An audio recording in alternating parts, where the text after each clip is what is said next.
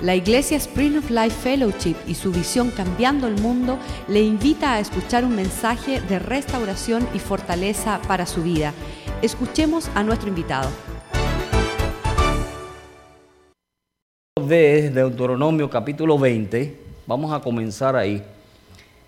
Yo hice un bosquejo de este capítulo, pero si usted tiene el libro, por favor, estúdielo en su casa.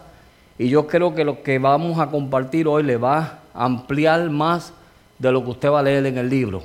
¿Ok?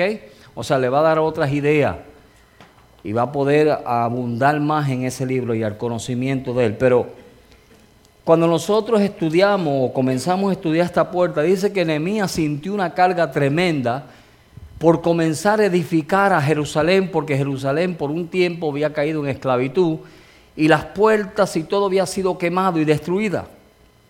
Pero entonces Dios levanta a este hombre y le da una carga tremenda en su corazón, de tal manera que Dios y el rey vieron el deseo y el anhelo que estaban en su corazón de poder restaurar a la gloria que Dios quería a su, a su ciudad, a su pueblo.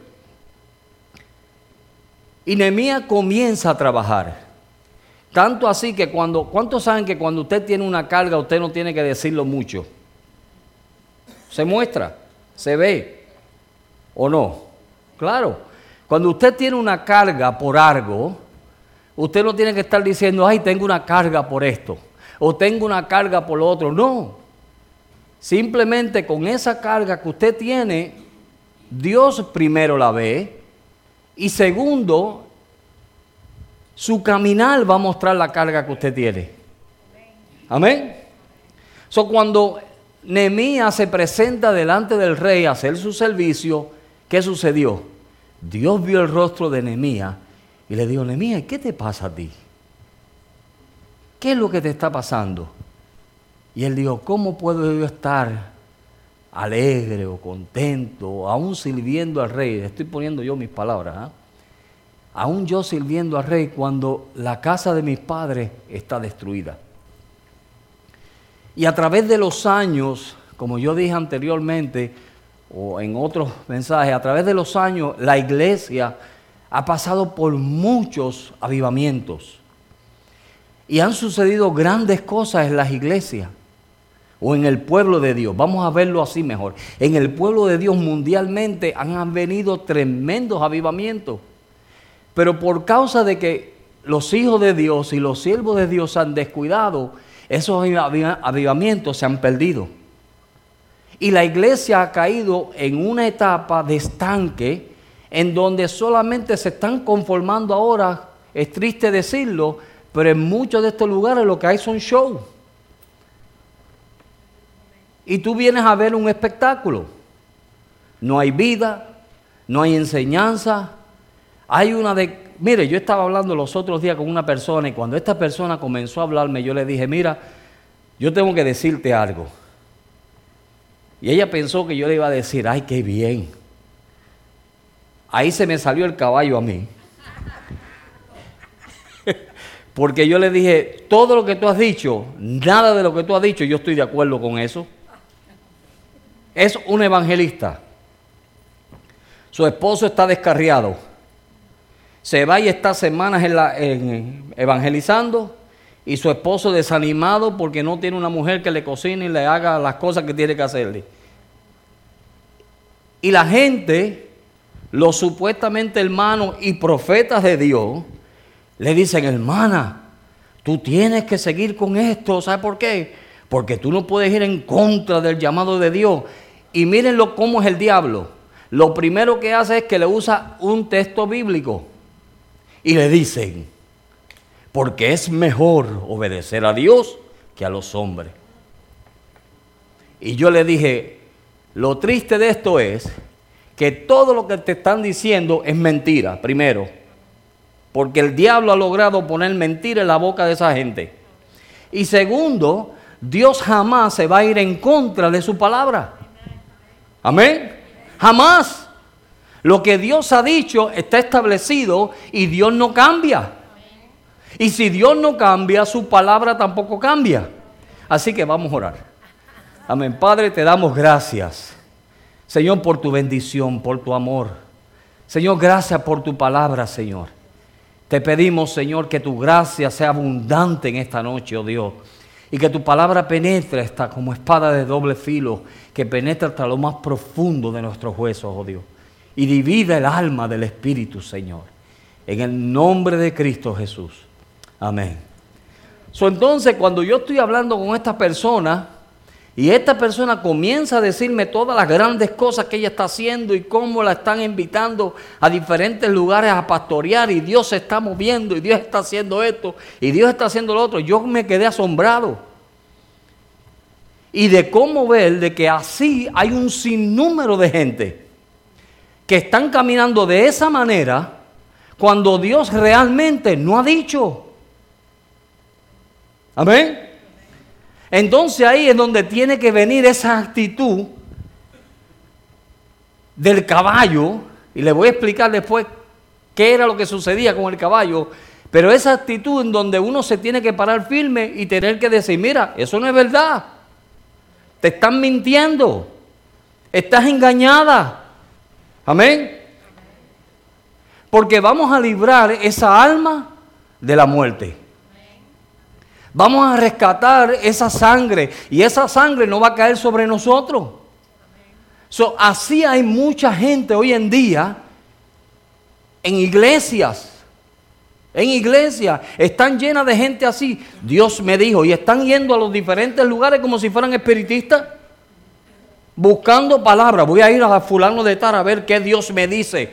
Mira, si Dios te lo puede, ya yo, Dios te lo dijo, está aquí. Amén.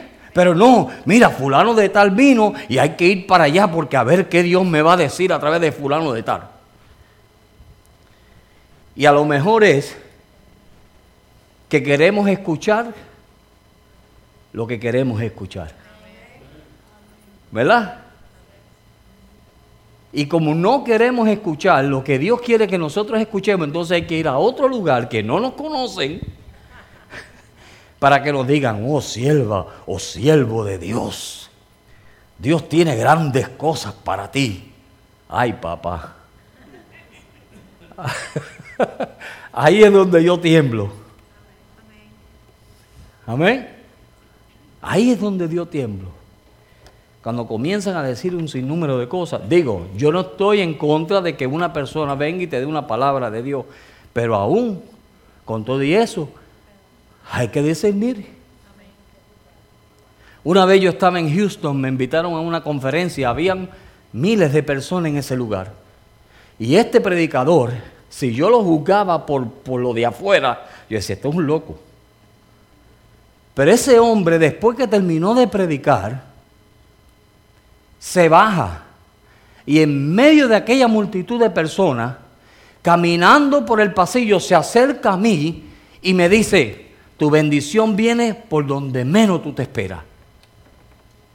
Y yo dije, ¿y esto? O tu sanidad me dijo. En aquel entonces todavía yo no sabía si yo seguía viviendo un día más. Yo estaba esperando que Dios hiciera un milagro con mi hígado. Y yo voy a Houston porque me invitan a compartir en Houston. Y en medio de aquella multitud viene aquel hombre y me dice eso. ¿Ve que Dios obra así también? Pero hay que tener cuidado. Y con todo y eso yo digo, bueno Señor, si este fuiste tú, tú lo vas a confirmar. Yo no me lancé como loco. Yo esperé en Dios. Y vi la gloria de Dios. Amén. Entonces, en el libro de Deuteronomio, Padre, ya son las nueve. En el libro de Deuteronomio capítulo 20, Dios comienza a hablar a su pueblo aquí. Y una de las cosas que nosotros tenemos que entender, mire, en esta puerta, una de las cosas que nosotros tenemos que entender es que nosotros no tenemos lucha contra sangre ni carne. Y eso es lo que yo quiero enfatizar hoy. Porque podemos fácilmente perder la meta de lo que Dios quiere. ¿Me entienden? Podemos perder esa meta. ¿Por qué? Vamos a verlo después en el capítulo 20, ¿verdad? Dice, cuando salga a la guerra contra los, tus enemigos, y si volviere, y si vieres caballos y carros, y un pueblo más grande que tú, no tengas temor de ellos, porque Jehová tu Dios está contigo, el cual te sacó de la tierra de Egipto. Y cuando os acerquéis para combatir, se pondrán en pies, se pondrá en pies el sacerdote y hablará al pueblo y le dirá, mire lo que el sacerdote va a decir. Oye Israel, vosotros os juntáis hoy en batalla contra vuestros enemigos. No desmayáis vuestro corazón, no temáis ni os azoráis, ni tampoco os desalentáis delante de ellos. ¿Por qué? Porque Jehová vuestro Dios va con vosotros para pelear por vosotros contra vuestros enemigos y qué más? Para salvarnos. Amén. Ahora, cuando nosotros vemos esta actitud, lo que realmente está hablando aquí es de que, mire, hubo un tiempo donde Israel comenzó a usar caballos para la guerra, porque antes de eso no lo usaban, pero hubo un tiempo que ellos comenzaron a usar los caballos y estos caballos eran entrenados de tal manera que el caballo era totalmente, mira, se le entrenaban de tal manera que el caballo era totalmente sujeto al jinete. Ahora, ¿quién es nuestro jinete? ¿Quién es el caballo aquí? Nosotros. Amén. ¿Cuántos caballos tengo aquí? No mucho. Amén. Y mire, y eran amables sujetos o se sujetaban al jinete y mostraban una gran fuerza. Primero. Tercero, o, segundo y tercero era que eran agresivos, resistían en la batalla. Y eso es lo que Dios quiere que nosotros seamos. Que seamos agresivos y que podamos resistir en qué? En la batalla. ¿Por qué? Porque cuando usted lee el libro de los Hechos, capítulo 6, usted va a encontrar que Pablo comienza a enseñarle al libro, a la iglesia de Éfeso y a decirle que nosotros no tenemos lucha contra sangre ni carne, ¿Por qué él dice eso? Porque nos podemos ir a nivel físico y carnal y pelear unos con otros. Cuando realmente nuestra lucha no es contra sangre ni carne, sino contra principados y potestades. Ahora, como más claro podemos ver eso, es en el caso de David Saúl. David entra al palacio, comienza a servir al rey y el rey estaba feliz de la vida con David, ¿verdad? Era el mejor amigo de su hijo. Y de la noche a la mañana, ¿qué sucedió? ¿Qué sucedió entre David y Saúl? ¿Qué sucedió en la vida? Es más, en la vida de Saúl, ¿qué sucedió? ¿Sabes lo que sucedió? Vino un espíritu a atormentarlo. Por eso cuando Pablo comienza a enseñar acerca de la puerta del caballo, él dice, mira, tú no tienes lucha contra sangre ni carne. Es contra principados y potestades. ¿Y cómo es eso, hermano? Pues mira, hoy pueden decir, Hosana, Hosana en las alturas, bendito el que viene en el nombre del Señor y mañana decir, tienes demonio. ¿Me están entendiendo? Porque eso hicieron con Jesús. De Jesús dijeron que era el Hijo de Dios, que no había otro como Él. Pero después de un tiempo dijeron que, que tenía demonios, que era un borrachón, un bebedor de vino. Ahora, cuando tú comienzas a ver eso, en lo normal, una persona normalmente no va a tomar actitudes contigo. ¿Por qué tiene que tomar actitudes malas contigo? ¿Te has puesto tú alguna vez a pensar eso? Si yo no le he hecho mal a Raúl, para no poner otro ejemplo, vamos entre Raúl y yo. ¿Ah? Sí, para que quede en la familia. Pero ¿por qué de la noche a la mañana un pensamiento puede venir, un dardo puede ser tirado y de la noche a la mañana esta persona que tanto me amaba, ahora no me puede ni ver? ¿Le ha pasado a alguno de ustedes eso? Y usted viene y se enoja con la persona y comienza a pelear carnalmente. Y se va al nivel carnal. No sabiendo que detrás de eso hay un espíritu. ¿Me están entendiendo, verdad?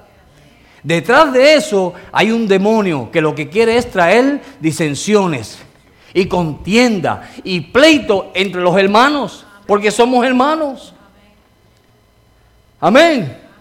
Y eso es lo que pasa. Por eso era que Pablo cuando comienza en Efesios dice, mira, yo quiero que ustedes sepan algo. No tenemos lucha contra sangre ni carne.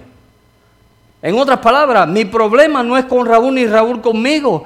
Es que si le damos lugar al enemigo, el enemigo comienza a tirar dardo de tal manera que nos hace pensar que soy yo y es él. Y eso es lo que mucha gente no entiende. Por eso es que las iglesias continuamente hay tantos pleitos. Hello.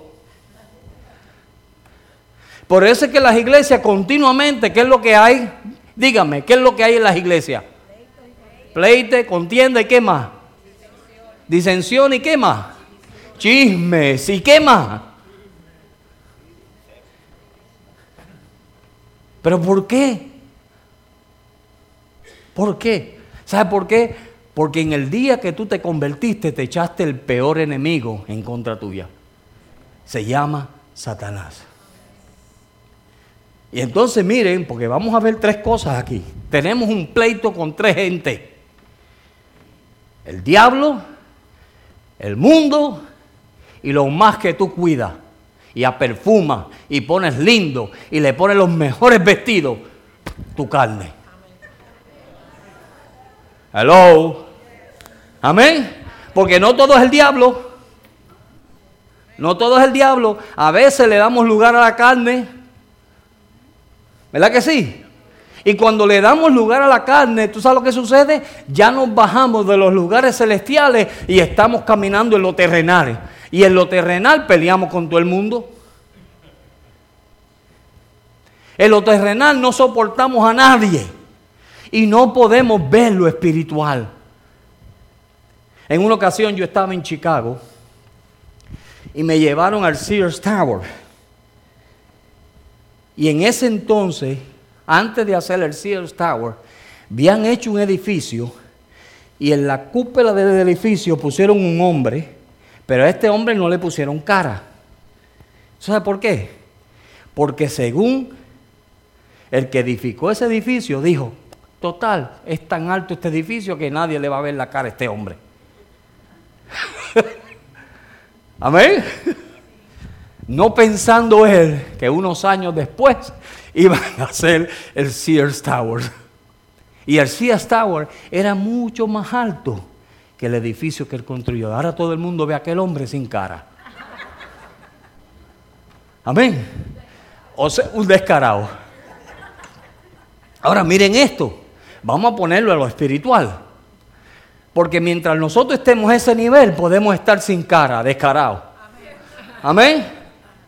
Pero si tú te subes más alto, vas a poder ver a los descarados. Amén. Y estoy empezando. Miren lo, miren lo que Dios hace. Y vemos las cosas, en lo natural podemos ver lo espiritual. Por eso era que Pablo seguía enfatizando, mira, no tenemos lucha contra sangre ni carne, sino contra principados y potestades, porque hay gobernadores en las tinieblas, en los lugares celestiales, que lo que están es continuamente mandando dardos y mandando bombardeos. Hay una guerra continua. Y si nosotros no tenemos el espíritu del caballo, entonces, ¿sabe qué va a hacer? Vamos a ser vencidos. Y no vamos jamás a vencer ni a llegar donde Dios quiere que nosotros lleguemos.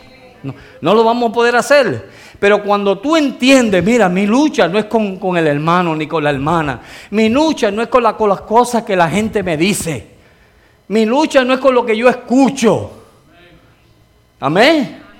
Mi lucha es que el diablo permitió que yo escuchara eso, pero entonces él ahora amargarme la vida. Eso es.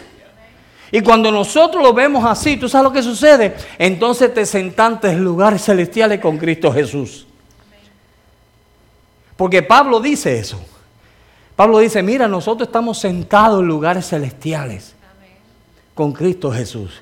Y cuando nosotros nos mantenemos sentados en lugares celestiales, lo terrenal no nos molesta.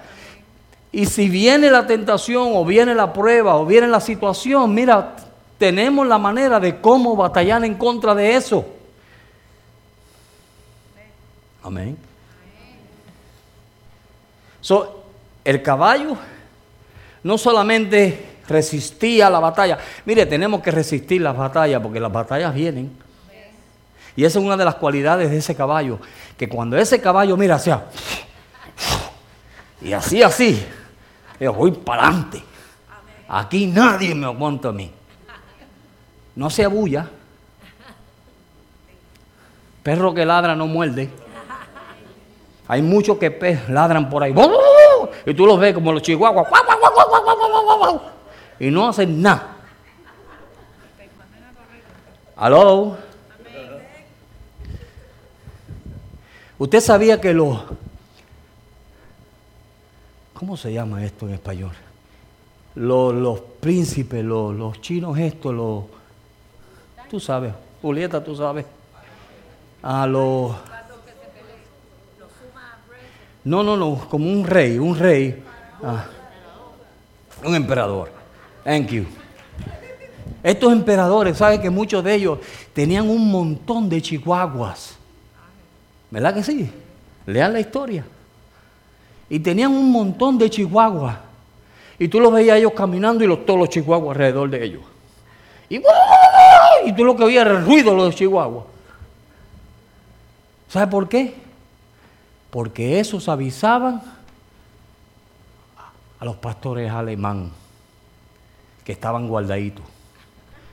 Para cuando alguien viniese a atacar al emperador. Amén. Entonces hay muchos por ahí que son como los chihuahuas y no son caballos. Pero el caballo no hablaba. ¿Usted ha notado los caballos? Lo serios que son. Una seriedad que da miedo. Usted ve ese aparato tan grande. Marcela no hay quien la monte en un caballo.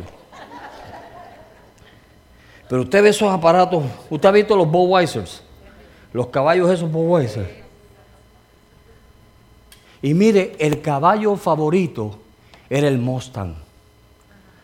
Porque era el caballo que estaba continuamente en los montes salvajes. Pero cuando lo agarraban y lo entrenaban, había que tenerle miedo al Mustang. Amén. Y tú cuando los miras, no se ríen contigo. No se ríen. ¿Tú has visto alguna vez un caballo riéndose? Nunca. no se ríe, ni ladra. Muerden. Usted sabe que los entrenaban a patear. Israel, los israelitas, los enseñaban a patear. En otras palabras, estate quieto. Así hay que hacerle de vez en cuando. De vez en cuando hay que hacerle así a los hermanos. Estate quieto, chico, ya. No seas tan carnal. Amén.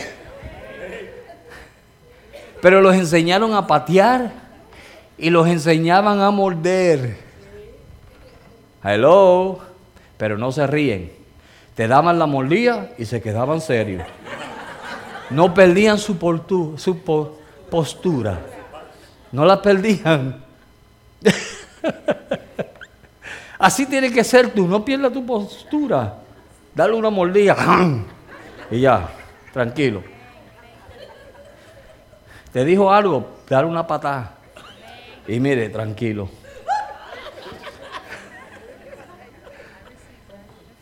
Amén. Yo sé que ustedes se están gozando. Porque ustedes son así. De vez en cuando dan patada y uno, uh, ¿y esto? Pero eso es lo que Dios quiere, que nosotros podamos aprender de ellos. Mire, la hormiga durante el verano, ella trabaja y no hay quien la pare trabajando. ¿Sabe por qué? Porque ella sabe que viene el invierno donde no va a poder trabajar. Son nosotros, ¿sabe lo que pasó en esta época, en esta economía? Que mucha gente se echó para atrás, se rascaron la barriga y votaron y desgastaron, hicieron lo que le dio la gana, ¿verdad que sí? Porque no sabían que venía el tiempo malo. Por eso es que hay mucha gente perdiendo casa y hay mucha gente que están desesperados. Usted sabe lo que yo escuché ayer, que las universidades le están quitando los créditos, las, las carreras, los títulos a los alumnos. ¿Sabe por qué? Porque están embrollados hasta aquí. Y hasta que no paguen, no le están dando de vuelta sus títulos. Eso está pasando hoy en día. ¿Sabe por qué? Porque hubo un grupo de gente que pensó que esto nunca iba a cambiar. Aló. Pero cuando el caballo ve la guerra, no se echa para atrás, él no pierde su paciencia, ni él pierde su postura. No la pierde. Él se queda firme. Y es durable, dura, es duradero en la batalla. Él soporta la batalla. Él la soporta, Él se queda ahí. Y no importando el tiempo difícil, Él está ahí. Y Él está ahí. Y de aquí no me mueven a mí. Yo voy para adelante. Yo voy a vencer. Y yo, mire, yo, yo voy a morder y voy a patear. Pero yo de aquí no me muevo. Así es el caballo. Lo entrenaban de tal manera que ellos sabían. Mire, ellos sabían cuando la batalla. Ellos olían la batalla tenían discernimiento y sabían cuando venían los tiempos malos. ¿Sabemos nosotros cuando vienen los tiempos malos? Y cuando vienen los tiempos malos, estamos firmes, parados firmes, dispuestos a, pararnos ahí, no movernos. Porque esa es la cosa, ¿ves? Cuando vienen los tiempos malos, si esta puerta no está bien establecida en nosotros, ¿sabes lo que sucede? Que vamos a correr. ¿Se acuerdan de Gedeón?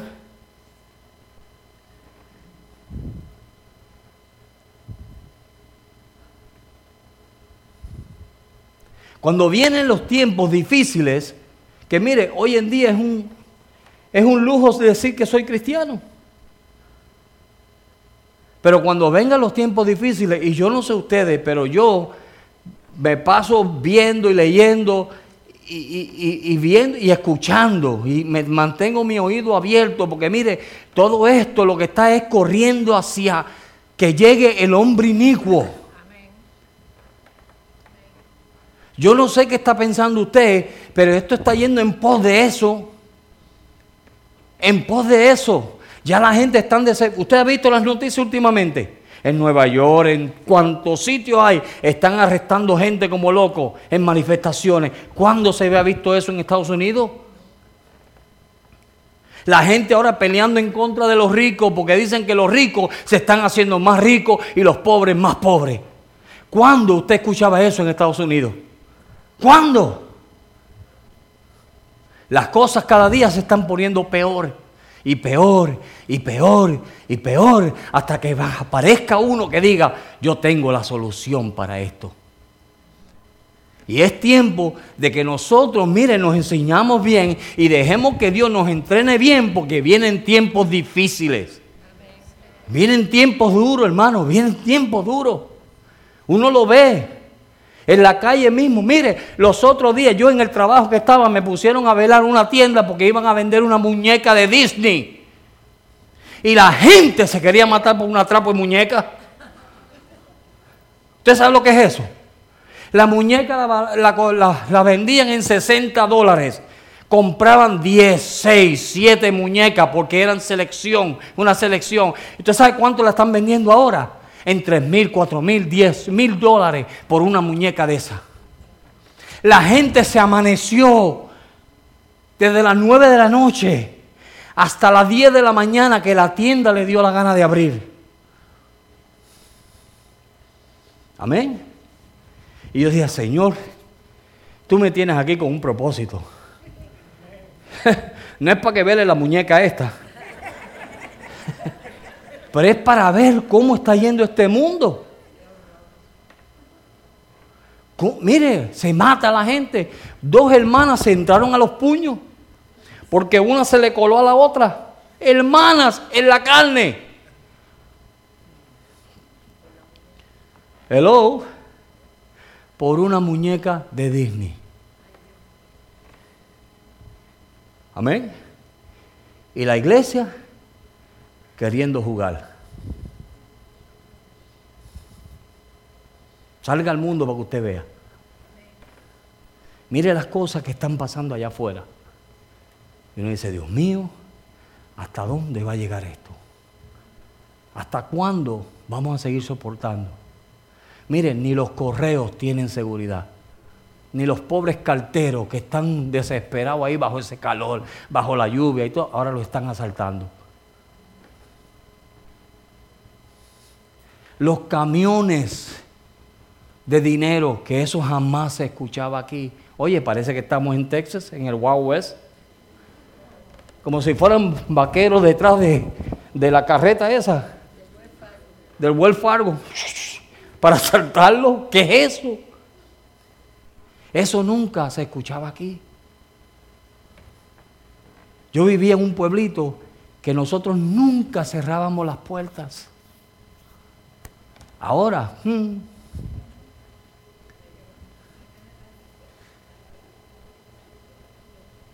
Amén. Y yo estoy seguro que los que han vivido en Miami más tiempo saben que Miami no era como está.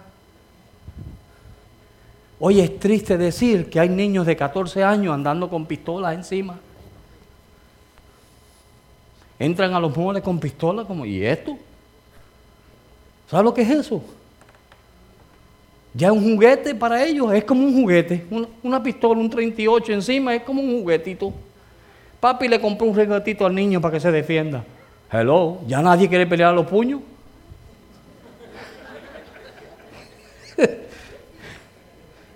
Amén. Nadie se quiere dar dos o tres puñazos, puñetazos. Si no, todo es tiro. Aleluya.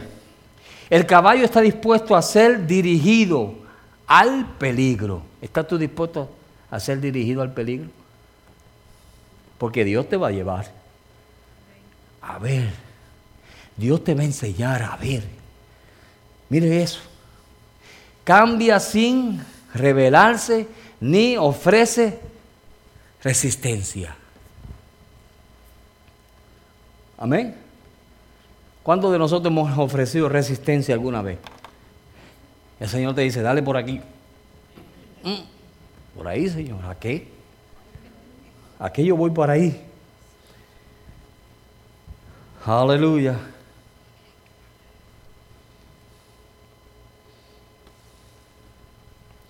Se conduce con la misma valentía y este me encantó. Este pensamiento me encantó.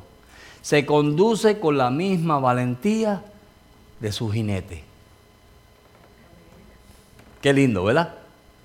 ¿Quién es nuestro jinete? Señor. Y tiene la misma valentía que tiene el Señor. Él se sentía confiado. Cuando ese jinete se montaba encima de ese caballo, él decía, vamos a acabar con el mundo. No había quien lo paraba. Miren bien, serio, firme, porque la seriedad es tipo y sombra de firmeza y carácter. Amén. Cuando usted ve personas serias que lo que hablan es porque tienen carácter. Saben lo que quieren. Él era firme y con carácter. No hacía bulla, pero eso sí, cuando respiraba por su nariz, échate a correr. Él iba para adelante. ¿Usted ha visto personas así que no hablan? Mi mamá era así. Mi mamá no hablaba. Una vez mi hermana le metió una mentira. En este tiempo la hubieran metido presa a mi mamá porque esa chiquita era tremenda.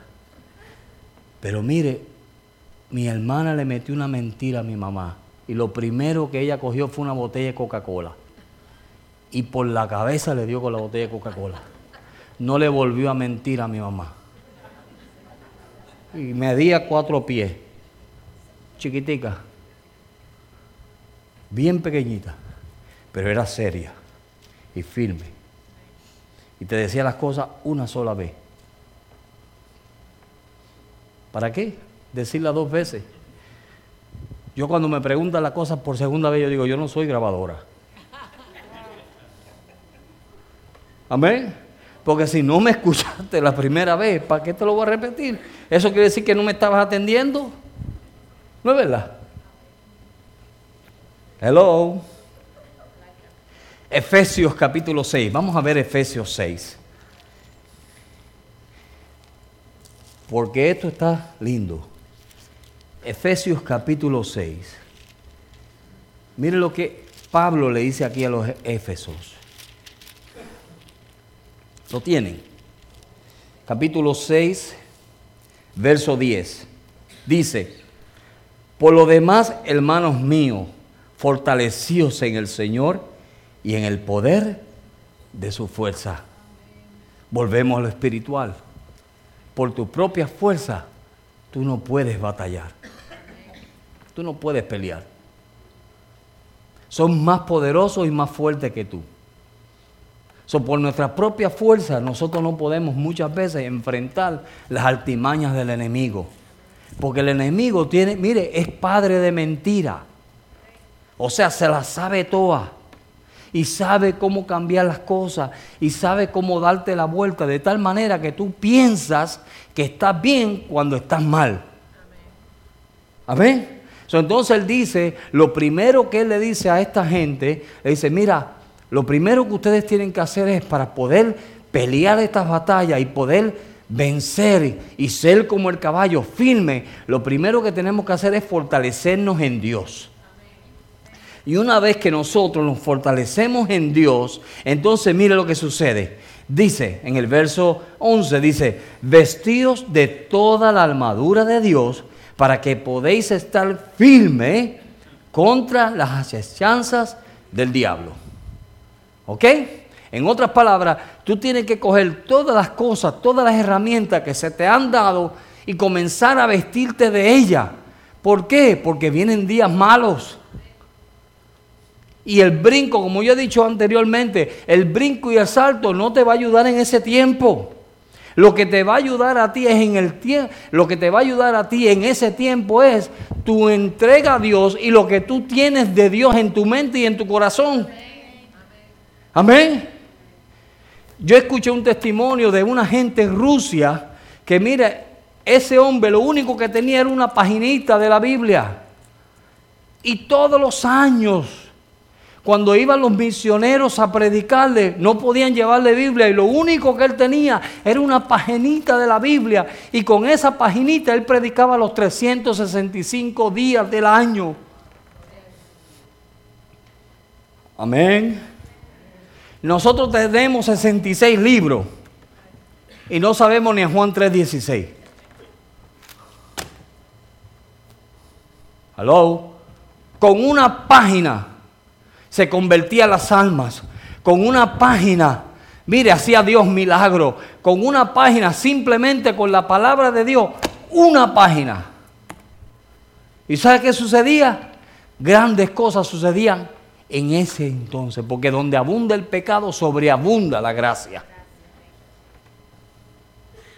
Escuché un testimonio de un muchachito joven, 19 años, lo llevaron a un quinto piso y lo tiraron. Lo mataron. ¿Sabe por qué? Porque le encontraron un Nuevo Testamento. Eso no ha sucedido aquí todavía. Y esa gente se mantenían firme, sirviendo y buscando a Dios, metiéndose en las oscuridades de la noche y escondidos de los soldados, metiéndose en cuevas para poder escuchar lo que el pastor iba a decir de una sola página. Amén. Eso es tremendo. Esos son verdaderamente caballos. Amén. Tenemos que nosotros, mire, agarrarnos de Dios y comenzar a ver de que esto se está poniendo peor. Yo no sé si ustedes escucharon, pero hubo una noticia los otros días que en Chicago le pusieron una demanda a una gente porque estaban teniendo culto en los hogares. Le pusieron una multa de 500 dólares porque no se supone que en un hogar tú tengas reuniones ah, ah, y, y la casa no es mía. Pero eso está sucediendo. Esas cosas están sucediendo. So, él dice, ¿qué dice él? En el verso 11, ¿verdad? 12. Porque no tenemos, vuelve y lo decimos, porque no tenemos lucha contra sangre ni carne. Ve que no es en contra de tu hermano, ni tu hermana, ni tu esposa, ni tu esposo, ni nadie más. Hello, no es nadie. Porque el hermano entró y no te saludó, dale gloria a Dios. Sí. Una vez un hermano se fue de nuestra iglesia porque mi esposa no lo saludó. Marcela entró esa mañana, creo que estaba con la escuela bíblica o algo, algo estábamos haciendo. Y a veces, mire, yo me levantaba temprano para prepararme porque tenía que predicar ese día. Y a veces uno entra a los cultos, a veces uno entra con la mente puesta en lo que uno va a compartir, porque no quiere que el pensamiento que Dios le dio a uno en, en, a sola se le vaya a, devolver con todas, a veces todas las tonteras que le dicen a uno. Hello. Y a veces, por eso yo entiendo a veces al hermano Joaquín, cuando entra por ahí no saluda a nadie y tú dices, ¿qué le pasó a este? Es porque su mente está puesta en lo que él va a compartir. Amén. Pero entonces el diablo viene y te dice, le caíste mal. Por favor, sea caballo. Amén. Le caíste mal. Tú como no eres cubano. Sí, porque el diablo usa todas esas tonteras, ¿no es verdad? ¿No es verdad? Sí, comienza a decirte una de tonteras. Ustedes saben mejor que yo lo que el diablo le dice o no. Y tú dices, sí, es verdad. Mentira. Es un dardo que el diablo te está tirando. Cuando esa persona entra y no te saludó, ora por ella. Señor, guárdala, bendícela. Tú no sabes lo que ella tiene. Tú no sabes por qué está pasando esa persona. Tú no sabes las preocupaciones que esa persona tiene. Amén. Tú no sabes. Mira, aquí vienen gente a veces con grandes problemas, con situaciones bien difíciles, y vienen aquí para escuchar una palabra de Dios, no para escuchar las tonteras de nosotros, de que porque no me saludaron. Oh. Amén. Sigo.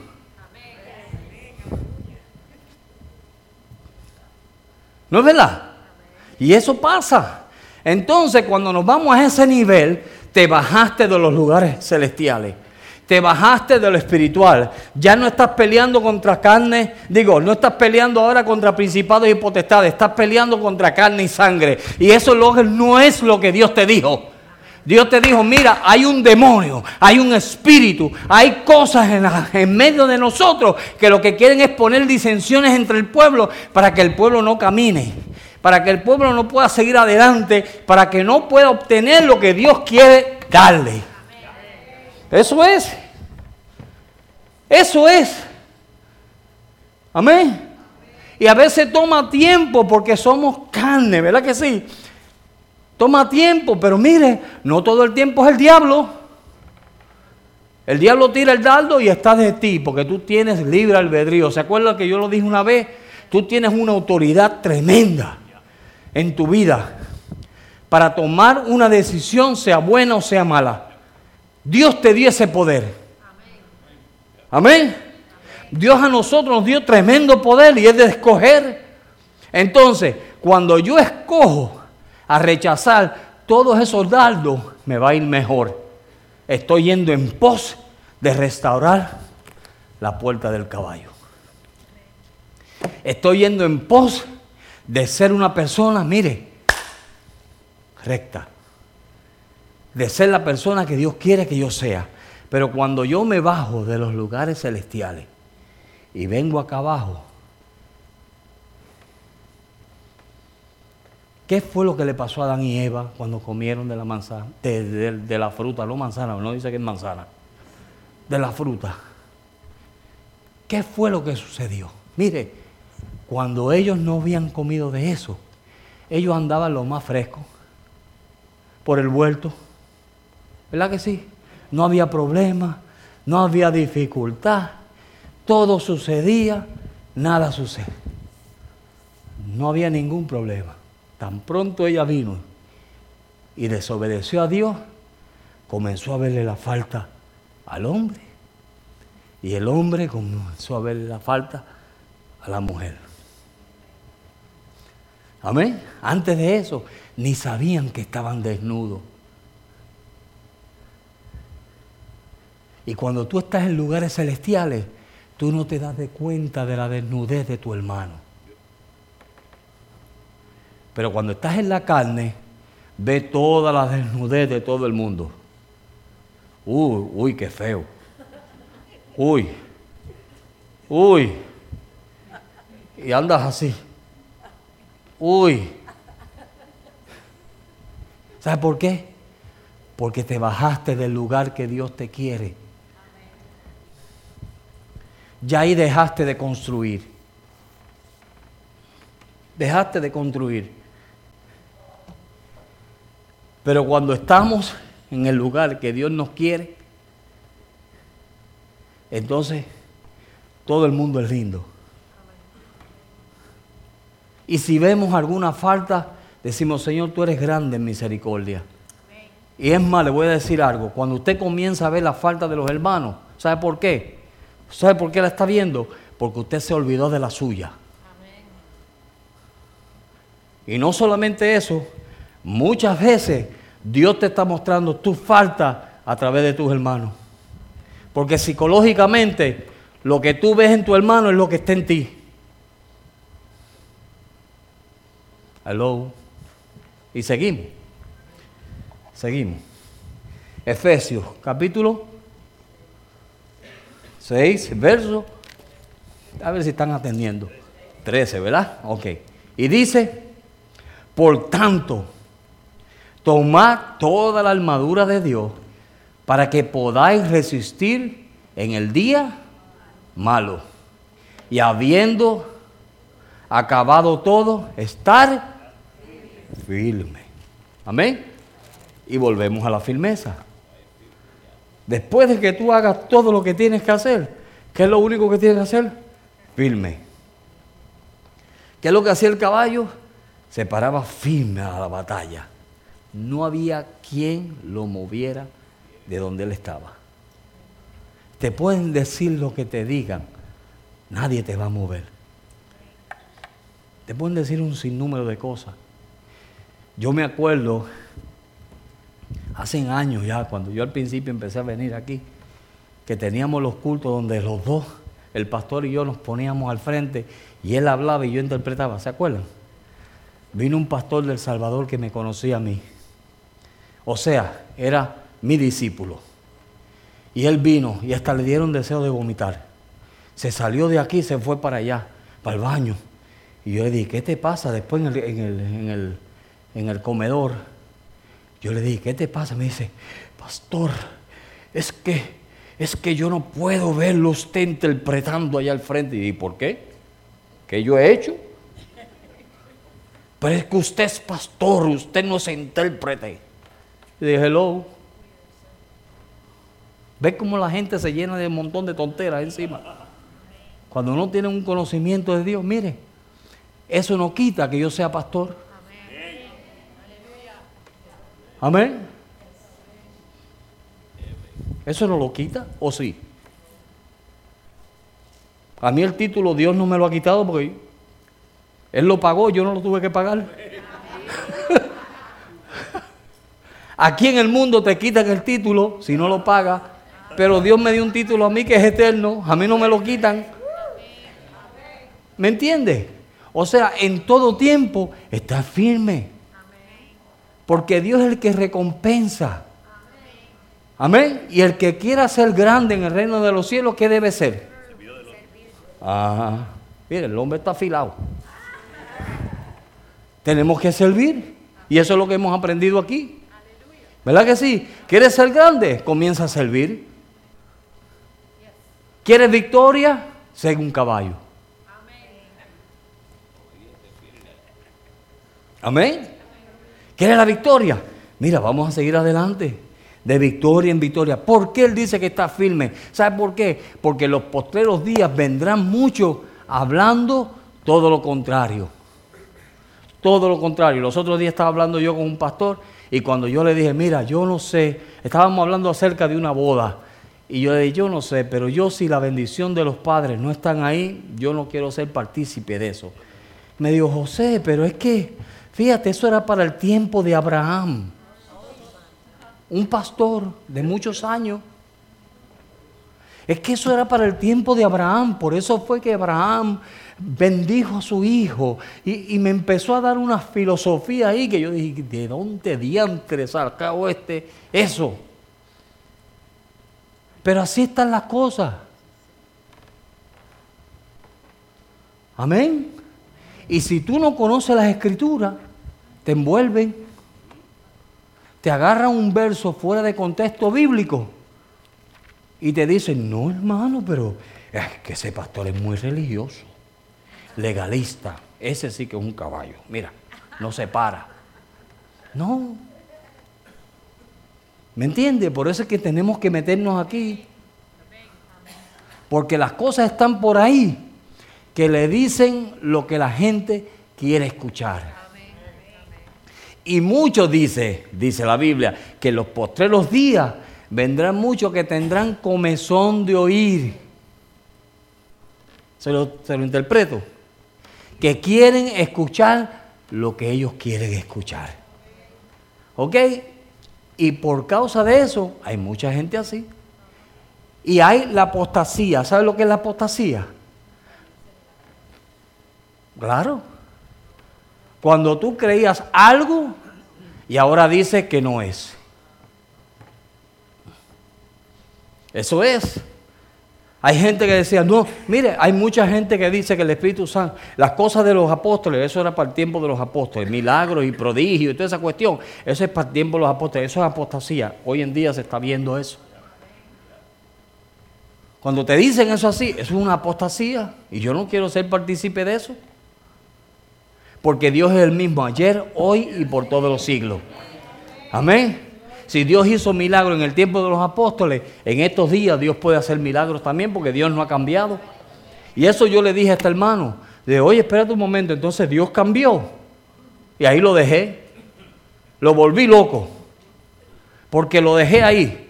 Así que Dios cambió. O sea, ya no necesitamos la bendición de los padres, porque Dios cambió. Tenemos que cuidarnos y tenemos que pelear por nuestra fe. Tenemos que pelear por nuestra fe, hermano. Y van a venir un montón, un sinnúmero de cosas. Miren en segunda de Timoteo. En segunda de Timoteo, capítulo 2.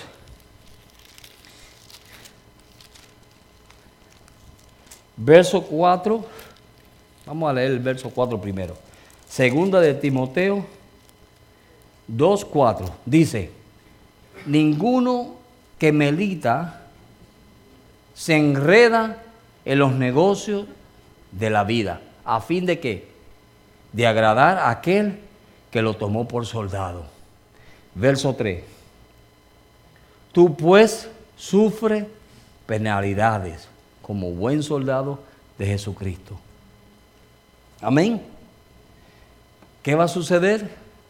Que mira, tenemos que pararnos firmes en lo que Dios nos ha llamado a pararnos firmes. Y tenemos que sufrir. Van a haber situaciones. La gente nos va a menospreciar. Nos van a mirar de lado. ¿Y este qué se cree este? Segunda de Corintios 10. Ya estamos terminando, hermano. No se me preocupen. Segunda de Corintios, capítulo 10. Mm. Verso 3 al 6. Pues aunque andamos en la carne, no militamos según la carne, porque, ah, porque las almas de nuestra milicia no son qué? Carnales, sino poderosas en Dios para destruir, destrucción de fortaleza. Aunque andamos en la carne, ¿qué sucede? ¿Ah? Vamos a ver. Porque las almas de nuestra milicia no son carnales, sino poderosas en Dios para la destrucción de fortaleza. Amén. Pues aunque andamos en la carne, no militamos en la carne. Estamos viviendo en un cuerpo, pero tenemos que ser y desear lo espiritual. Ese era el problema continuo de Jesús y los fariseos. Jesús le estaba dirigiendo a una vida más espiritual y ellos siempre estaban en la carne. Siempre estaban juzgando las cosas terrenales. Y él estaba hablando de cosas celestiales. Los mismos discípulos, ay, ¿cuándo tú vas a venir a derrotar a los romanos? No se preocupen, que va a llegar un día donde, mira, yo me van a matar. Pero al tercer día yo voy a resucitar. Ay, qué bueno, a los tres días después Él va a venir y va a derrotar al medio mundo. No. Él estaba hablando de otra cosa totalmente.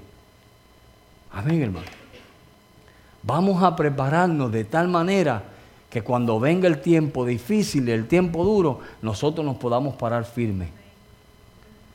Reconozcamos de que no tenemos lucha contra sangre ni carne. Amén. Reconozcamos eso. Dile a tu esposo o a tu esposa, no eres tú, mi amor. Díselo. No tenga miedo. Mi amor, no eres tú. Amén. A tu hermano, dile, hermano, no eres tú. Hermana, no eres tú. No eres tú. Amén. Díselo de sinceridad, no eres tú. Jesús miró a Pedro y dijo, apártate de mí, Satanás. No estaba hablando con Pedro, estaba hablando con Satanás. Amén. Pedro diría, ay, me ofendió, me dijo Satanás. No, no es a ti, es a Satanás que está detrás de ti. Es el que te está llevando a hacer lo que estás haciendo. Porque mira, a veces rendimos esto, rendimos nuestro cuerpo en vez de a santificación los rendimos a otras cosas. Y el diablo tan pronto tiene una oportunidad, los agarra y nos usa. ¿Verdad que sí? Nos usa. Una vez, yo creo que yo lo compartí aquí, una vez yo estaba, cuando estaba todavía yo esperando mi milagro, veo una predicación de, de Benny Hinn. Y Benny Hinn dice, extienda su mano y ponga sobre la televisión y reciba su sanidad. Yo vengo y pongo mi mano sobre la televisión y digo, Señor, soy sano soy sano. Y al otro día vengo y le digo a un hermano, ay hermano, mira, Dios tuvo un culto tan tremendo anoche y el evangelista ah, Benny Hinn predicó y cuando dijo que pusiéramos las manos sobre la televisión, yo la puse y mire, yo creo que Dios hizo eso y él sale y me dice, ah sí hermano, eso es pregrabado. Tú sabes lo que es eso. Me mató la fe. Amén. El diablo lo usó como gusto y gana le dio. No te dejes usar por el diablo. Amén. No te dejes usar. Pablo dijo, tienes tu fe, tenla para contigo. No le dañes la fe a los demás. Mira, si aquel cree que Jonás se comió el gran pez, yo le digo amén. Porque es su fe.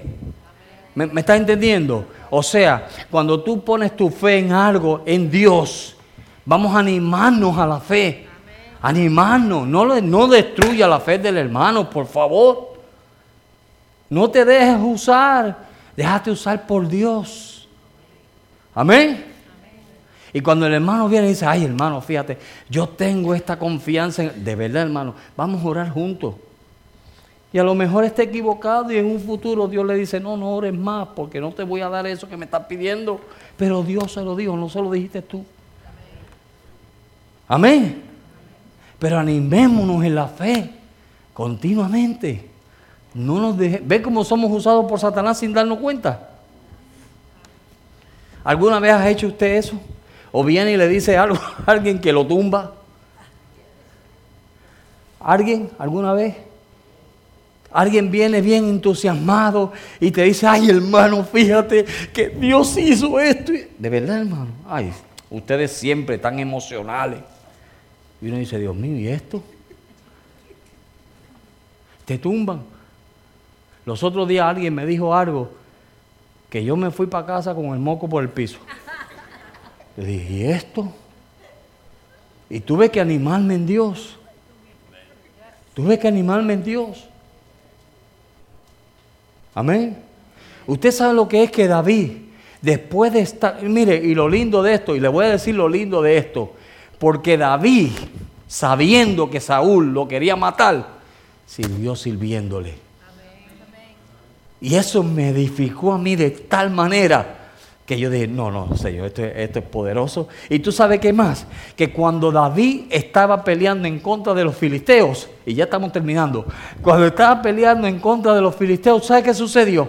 Que los amalecitas le robaron la vuelta y vinieron y le llevaron las mujeres, los hijos, y cuando vinieron, todo el mundo de los que estaban con él lo querían matar, porque los amalecitas le habían robado todo. Y usted sabe lo que Dios me dijo de eso. Que a veces aún los que están con nosotros quieren matar a uno también.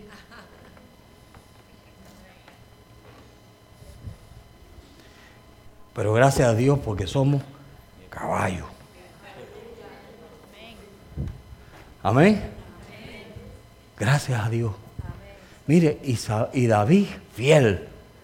A él no le importó que le tiraran lanza, le tiraban iba él Ahí viene este endemoniado otra vez.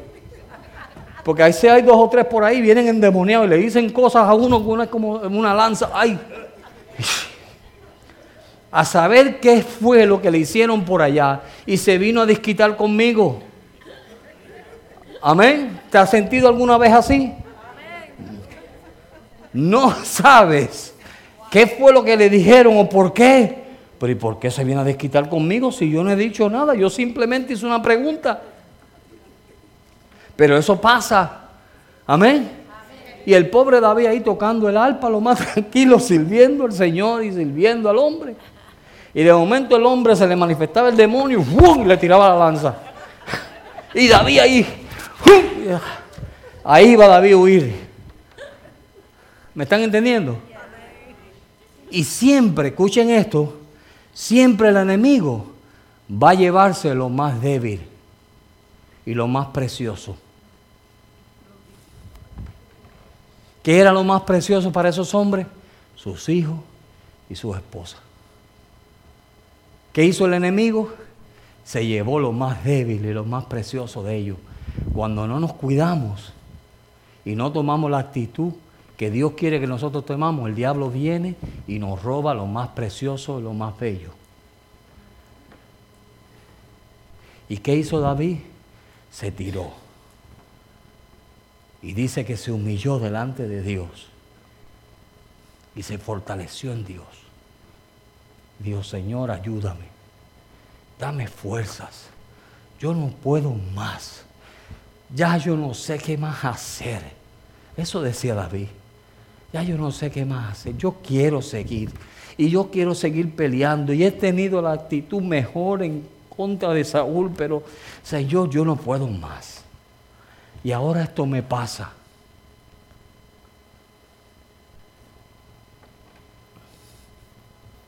Aleluya.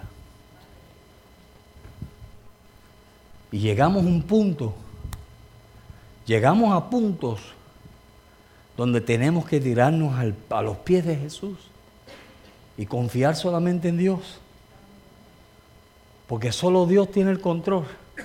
Los otros días yo estaba trabajando y como a las 2 de la mañana me da con buscar en, en YouTube a Samuel Hernández.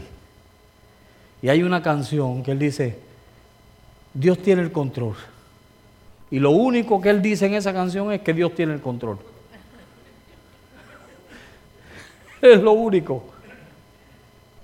Porque Dios tiene el control. Por eso yo descanso, yo puedo dormir, yo vivo. Jimmy, mira a ver si me lo encuentra ahí. Samuel Hernández, Dios tiene el control. Para que los hermanos lo escuchen. Y haga esa canción una adoración en su vida. Porque mire, eso me edificó a mí a las 3 de la mañana. Cuando usted se desvele, llámeme. Amén. Oramos juntos, sí. Eso es lo que yo hago.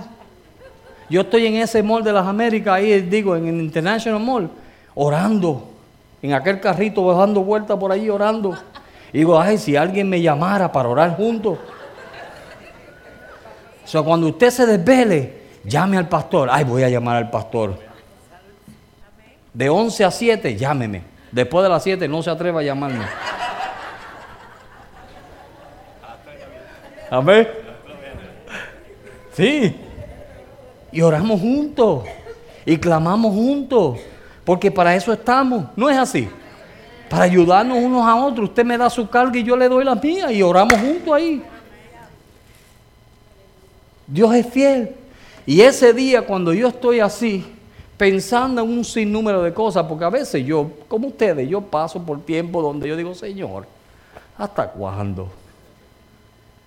¿Qué tú vas a hacer conmigo, Señor? Ya yo no sé qué más pedirte o qué más decirte. Y de momento buscando sale. ¿Por qué tú tienes el control? Alabado. De aquí fue.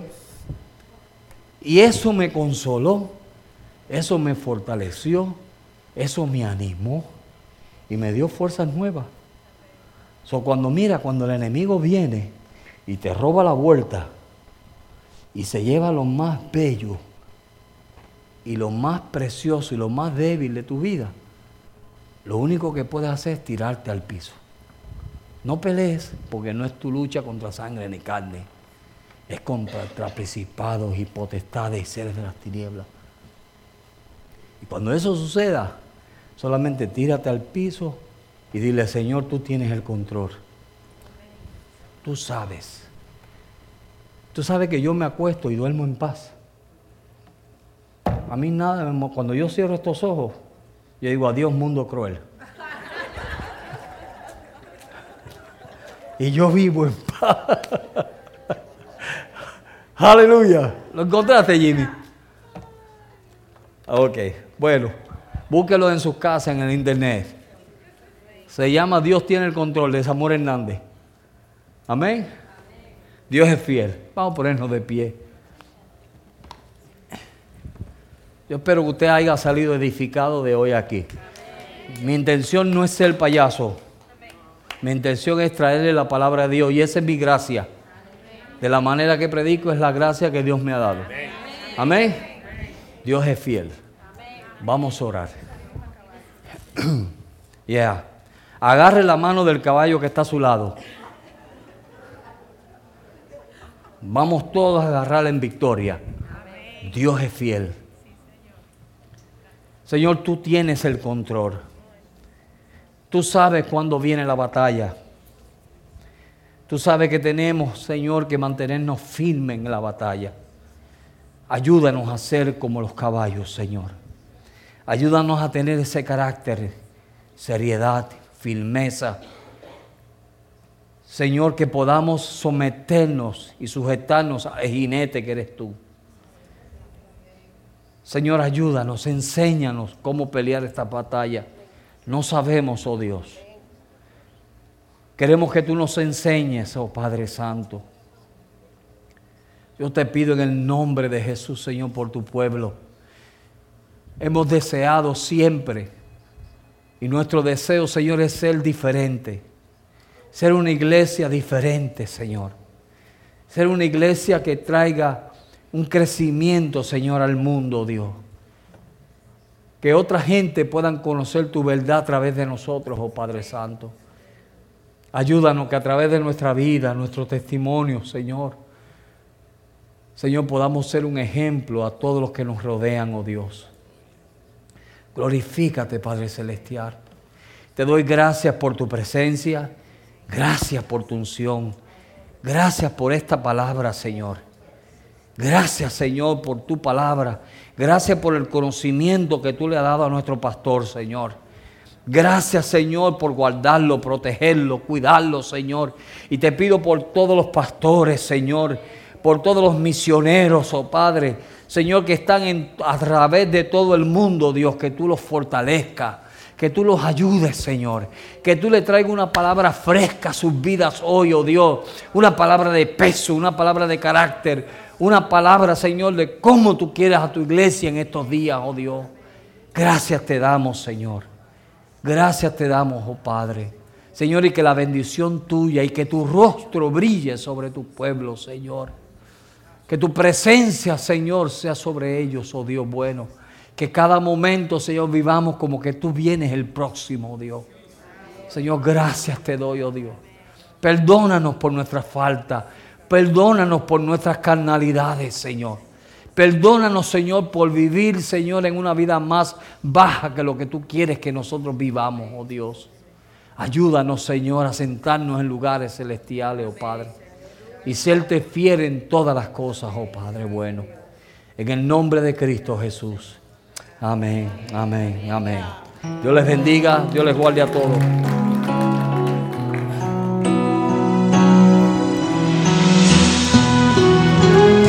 Esa es.